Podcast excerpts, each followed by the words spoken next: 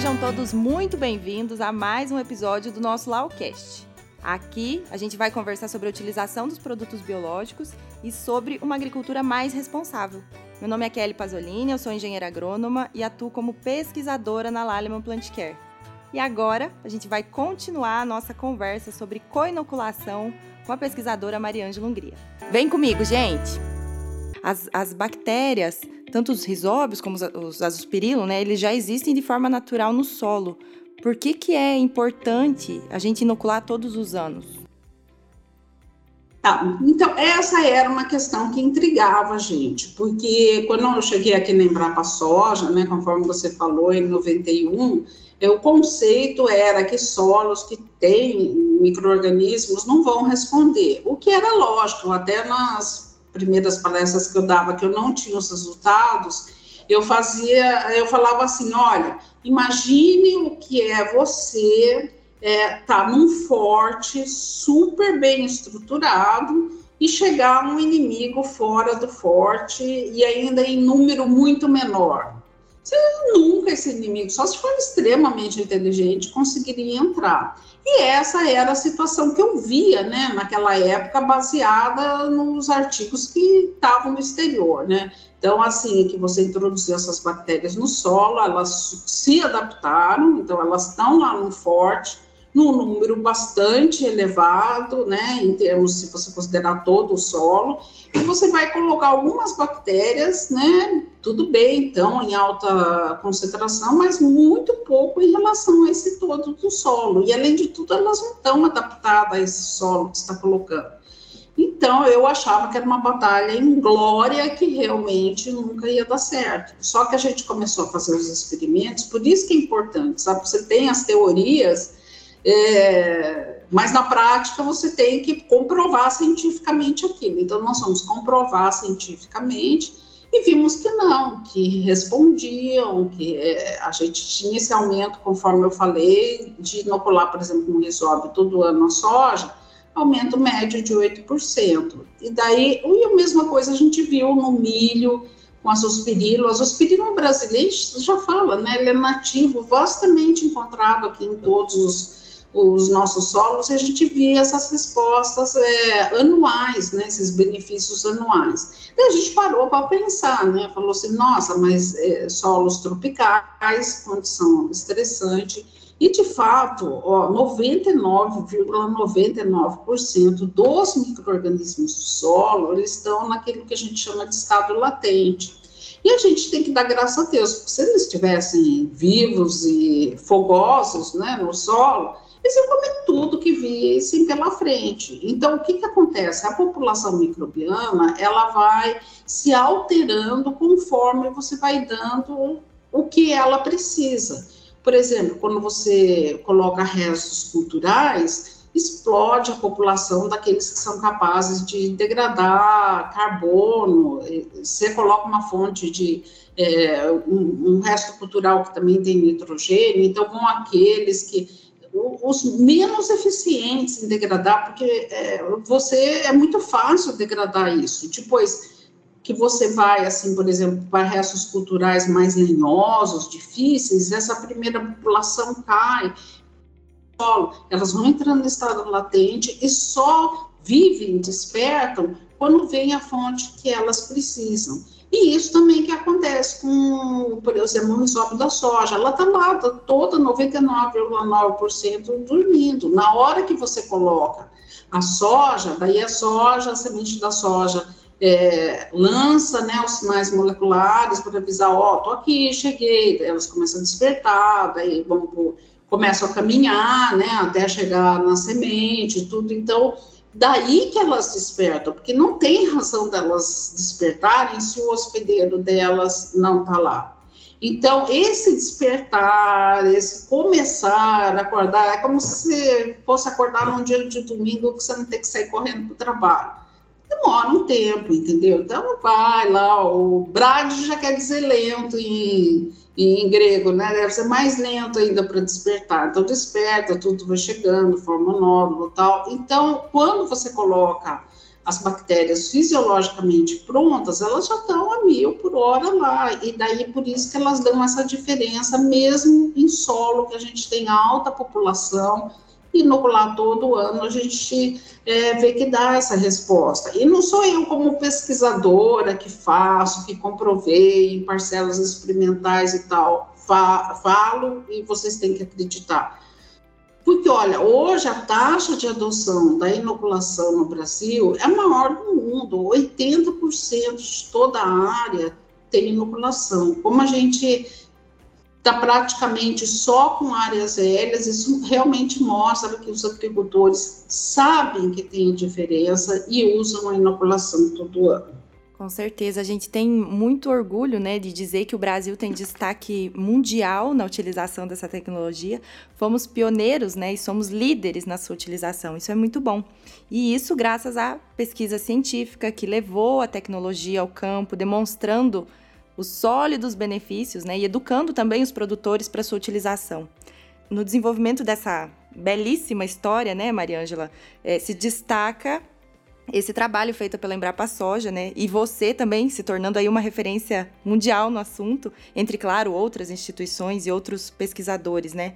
Eu acho que essa história de sucesso inspirou e muito esse movimento que a gente vê hoje em dia de, de intenso estudo das capacidades, os mais diversos micro-organismos que a gente tem e os benefícios que sua utilização pode trazer para a agricultura. Hoje é bastante frequente, né? A gente vê novas descobertas de micro-organismos com habilidades de proteção contra pragas e patógenos, promotores de crescimento, melhoradores da capacidade de uso da água, solubilizadores de nutrientes. Sabendo, Mariângela, da grande diversidade de micro-organismos que existe e essas constantes descobertas né, de, de, isolados benéficos. É muito importante que, a exemplo do, do trabalho né, que a Embrapa fez, que você fez, esses benefícios sejam validados e comprovados lá no campo, né? E que seja considerada toda essa diversidade no Brasil, né? Isso precisa ser validado no campo. Essa história de sucesso, que é o desenvolvimento da inoculação e da co-inoculação, o altíssimo custo-benefício, o retorno à sociedade, tudo isso não pode ser colocado em risco também pela utilização de produtos de baixa qualidade, né? Isso é muito importante, você comentou também um pouco lá no início. A qualidade dos inoculantes ela é essencial para a gente obter os benefícios e, e qualidade essa que é garantida nos processos fermentativos industriais, né? E garantida para o produtor via os registros desse produto no mapa, né? Qual é o seu conselho sobre o que o produtor precisa atentar em termos de qualidade de inoculantes? Então, a gente está passando uma fase é, em que realmente os agricultores estão muito animados no biológico, mas muito dirigidos por preço. E é, existem, existe uma campanha muito forte de falar para o agricultor que ele pode diminuir ainda mais os custos dele é, fazendo os próprios biológicos, tá? Então, é, além de pesquisadora da Embrapa, eu também sou professora aqui da Universidade Estadual de Londrina, já formei mais de 100 alunos, mestres e doutores em microbiologia.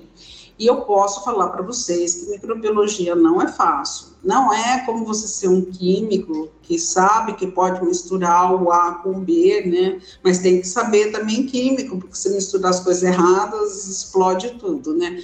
Mas no caso dos micro-organismos, é muito complicado. E, é, então, é, existe essa propaganda falando que é muito fácil produzir, mas não é. E será que vale a pena? Olha os benefícios que eu falei, imagina quanto que custaria para o agricultor aí comprar mais, comprar duas toneladas de ureia para soja e tudo, para um produto que, por exemplo, Brad custa nem 15 reais por hectare para ele produzir adequadamente, ele teria que é, ter um responsável técnico com conhecimento em microbiologia, tá? Um laboratório para analisar a qualidade do produto dele.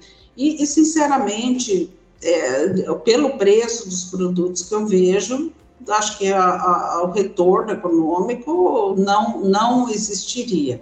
Então, produzir o próprio produto biológico, eu acho um risco muito grande. Nós é, temos aqui os únicos dados de pesquisa conduzidos aqui no Brasil, de levantamentos, agora praticamente já em 15 estados é, brasileiros de produtos on-farm, são muito preocupantes. Por quê? Porque é, geralmente micro-organismos oportunistas, eles crescem muito mais depressa do que esses outros micro-organismos que a gente usa na agricultura.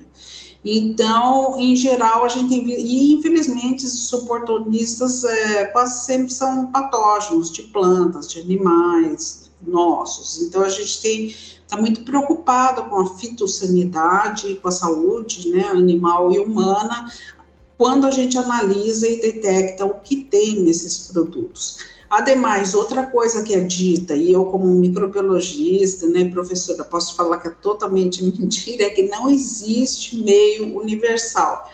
E, assim, academicamente, acho importante até falar, sabe? A gente fala assim, ah, grande conhecimento em microbiologia. Não, a gente está muito longe de, é, de ter esse conhecimento. Então, a gente acha que consegue cultivar somente 1% de todos os micro-organismos que existem no solo. E a gente comprovou isso, era, isso era uma coisa que a gente sempre pensou, estimava é, e tal, mas com é, a, a, o desenvolvimento da genômica, a gente comprovou isso, porque a gente daí consegue fazer pelo DNA do solo, saber tudo que está ali, e a gente vê que, de fato, a gente não consegue, não tem meio de cultivo nem para 1%. É, do, do que a gente cultiva. Para vocês terem ideia, uma coisa que é estudada há mais de 100 anos, os fungos micorrízicos, extremamente importantes para fósforo, até hoje a gente não descobriu como conseguir cultivar em laboratório, sabe, em meio de cultura, esses fungos micorrízicos. Então, como que vai ter um meio para crescer, um único meio para crescer todos os micro-organismos se a gente não sabe como é que cresce 99% deles? Então, isso não existe. Até nos conhecidos, por exemplo, que a gente tem da coinoculação, o bradyrhizobio ou azospirilo, um aluno de mestrado, a gente quis fazer um meio que conseguisse colocar, já crescer os dois juntos. Nossa, foram dois anos de pesquisa, porque as necessidades metabólicas eram diferentes, as taxas de crescimento são diferentes. Então, produzir na própria propriedade, realmente, é, microbiologicamente, é muito, muito difícil. É perigoso até, né? E tem um, um, estudo muito completo, né? Desenvolvido até pela, pela, Embrapa, pela Embrapa, que demonstrou os riscos da utilização, né? Dos contaminantes que podem ter nesses produtos on-farm, contaminantes para a agricultura e até é, prejudiciais para a saúde humana. Então é muito sério. É, Maria Ângela, e agora pensando um pouco nas perspectivas futuras, o que, que você pensa? Para onde iremos avançar? Qual é o, o, futuro aí dos inoculantes e até sabendo dessa diversidade que a gente comentou de micro-organismos que a gente vem desco descobrindo a cada dia, você acha que existem novas possibilidades para a coinoculação?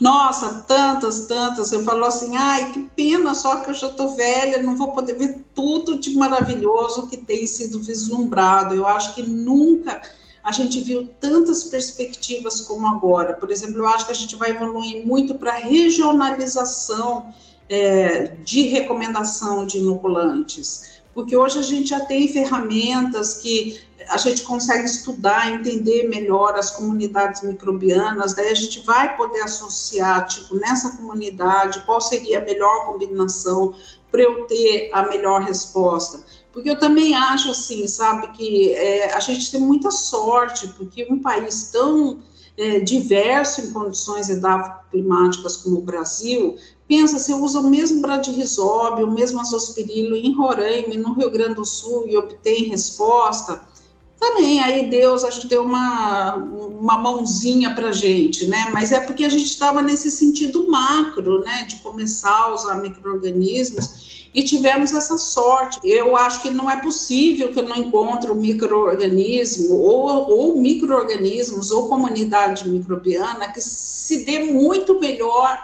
e promova muito mais o crescimento na planta em Roraima e outra diferente é, lá no Rio Grande do Sul. Então, nós trabalhamos muito nesse sistema macro até hoje, que foi excelente, nós somos líderes na utilização é, de, desses é, produtos microbianos, inoculantes na agricultura, e foi muito bom, mas nós podemos evoluir muito mais, achando realmente regionalização das recomendações. Fora que realmente acho que a gente vai evoluir muito em formulações, em dar comunidades microbianas para os micro-organismos. Então, eu acho que a gente tem, assim, um futuro brilhante em termos de micro-organismos para os próximos anos. Excelente. Eu acho que, como um fechamento geral do que a gente conversou aqui hoje, Mariângela, a gente pode tirar alguns pontos aqui. Um é de que a coinoculação é uma tecnologia de baixíssimo custo e altíssimo retorno do, do investimento para o produtor. E essa tecnologia conta com todo esse respaldo da Embrapa. Essa tecnologia permite a gente aumentar os ganhos pela fixação biológica de nitrogênio, que já é uma, uma prática de grandes benefícios, né? Então, ainda mais ganhos quando associadas. É, e é uma técnica de uma agricultura mais responsável. Né? A gente fornece benefícios ao sistema agrícola sem deixar resíduos e com redução de utilização dos fertilizantes químicos. Nesse fechamento geral, é, Mariângela, você gostaria de incluir alguma coisa? Não, é só que realmente eu acho que é, eu fico feliz de estar vivenciando isso que estou é, vivenciando agora, porque Estou há 40 anos nisso e quando eu comecei era super desprestigiado microbiologia. A gente era visto assim como aqueles que não têm nenhum futuro. Nossa, e agora, sabe, me sinto tão valorizada, falar, ah, pelo menos consegui isso, né? Então, isso aí é a parte do pessoal que você fica feliz de ver, né, em vida, né? Porque eu sei, aí falam depois que você morre, você vê as coisas. Não, eu queria ver em vida.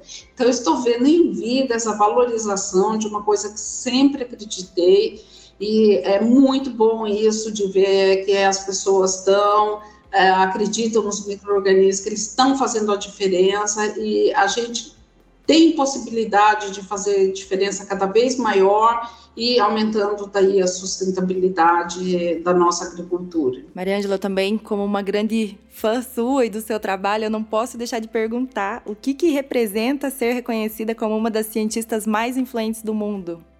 Olha, eu, eu vou falar de que isso aqui eu realmente tenho como meta que eu quero incentivar mulheres, tá? Mulheres na ciência, mulheres no agro, mulheres em tudo. Então, eu tenho esse ano tem sido particularmente, assim, eu já ganhei quatro prêmios, né? Então eu fico assim, e, e, daí eu não tenho vergonha de falar, sabe? Que eu falo assim, que realmente eu acabei, eram outros tempos, né? Se bem que nesses tempos continua acontecendo isso. Mas eu engravidei por acidente no segundo ano da faculdade, todo mundo olhava para mim e falava, coitada, isso aí acabou.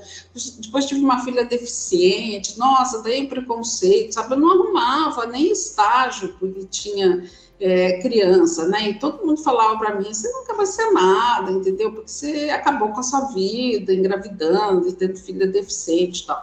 Então, isso aí tem aquele, é, aquela coisa, sabe? Que não, eu falava, não, eu vou conseguir. Também tive muita sorte, tinha uma avó maravilhosa, sabe? Que me apoiava muito sabe? Ela nunca falou para mim, não, você engravidou, que coisa horrível. Não, ela sentou comigo e falou, vamos ver o que, que nós vamos fazer, quando que vai nascer, vamos fazer o enxovalzinho, sabe? Aquela atitude positiva que fez muita diferença para mim na época. Então, é que é, a gente viu agora a pandemia escancarou as diferenças entre as mulheres e os homens, porque nós mulheres temos aquela responsabilidade com os filhos, com os pais, com tudo. Então, é aquilo que eu chamo de responsabilidade emocional que nós temos, mas a gente é, tem capacidade para chegar lá. Então, nunca achem que porque você é mulher, porque você é mãe, porque você tem um filho deficiente, por causa disso, que você não vai para frente. Então, eu, eu, sinto assim, sabe? Eu nunca pensei que eu fosse chegar no que é, onde eu cheguei, mas principalmente porque as pessoas e os homens, né, falavam que eu não ia chegar. Mas mulheres, nós podemos chegar sim, tá? Nossa, que, que bom ouvir você falando isso, Mariângela. Você, sem sombra de dúvidas, é um, um exemplo, uma grande inspiração para muitas cientistas por aí. Muito obrigada por isso e muito obrigada também por topar participar aqui do nosso Lawcast e por essa aula que você deu hoje. Ah, eu que agradeço então. Tchau para todo mundo. Pessoal, nosso episódio vai ficando por aqui. Muito obrigada a vocês também que estão nos acompanhando. Não esqueçam de seguir a Laleman Plantcare em todas as redes sociais, Instagram, Facebook, LinkedIn. Compartilhem esse episódio e fiquem ligados para os próximos. Até a próxima, gente!